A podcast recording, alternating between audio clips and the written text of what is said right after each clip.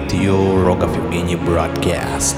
And I do Sound of Dark Side. Their work is called Queen of the Dead. The gateway is open. You are all coming with me.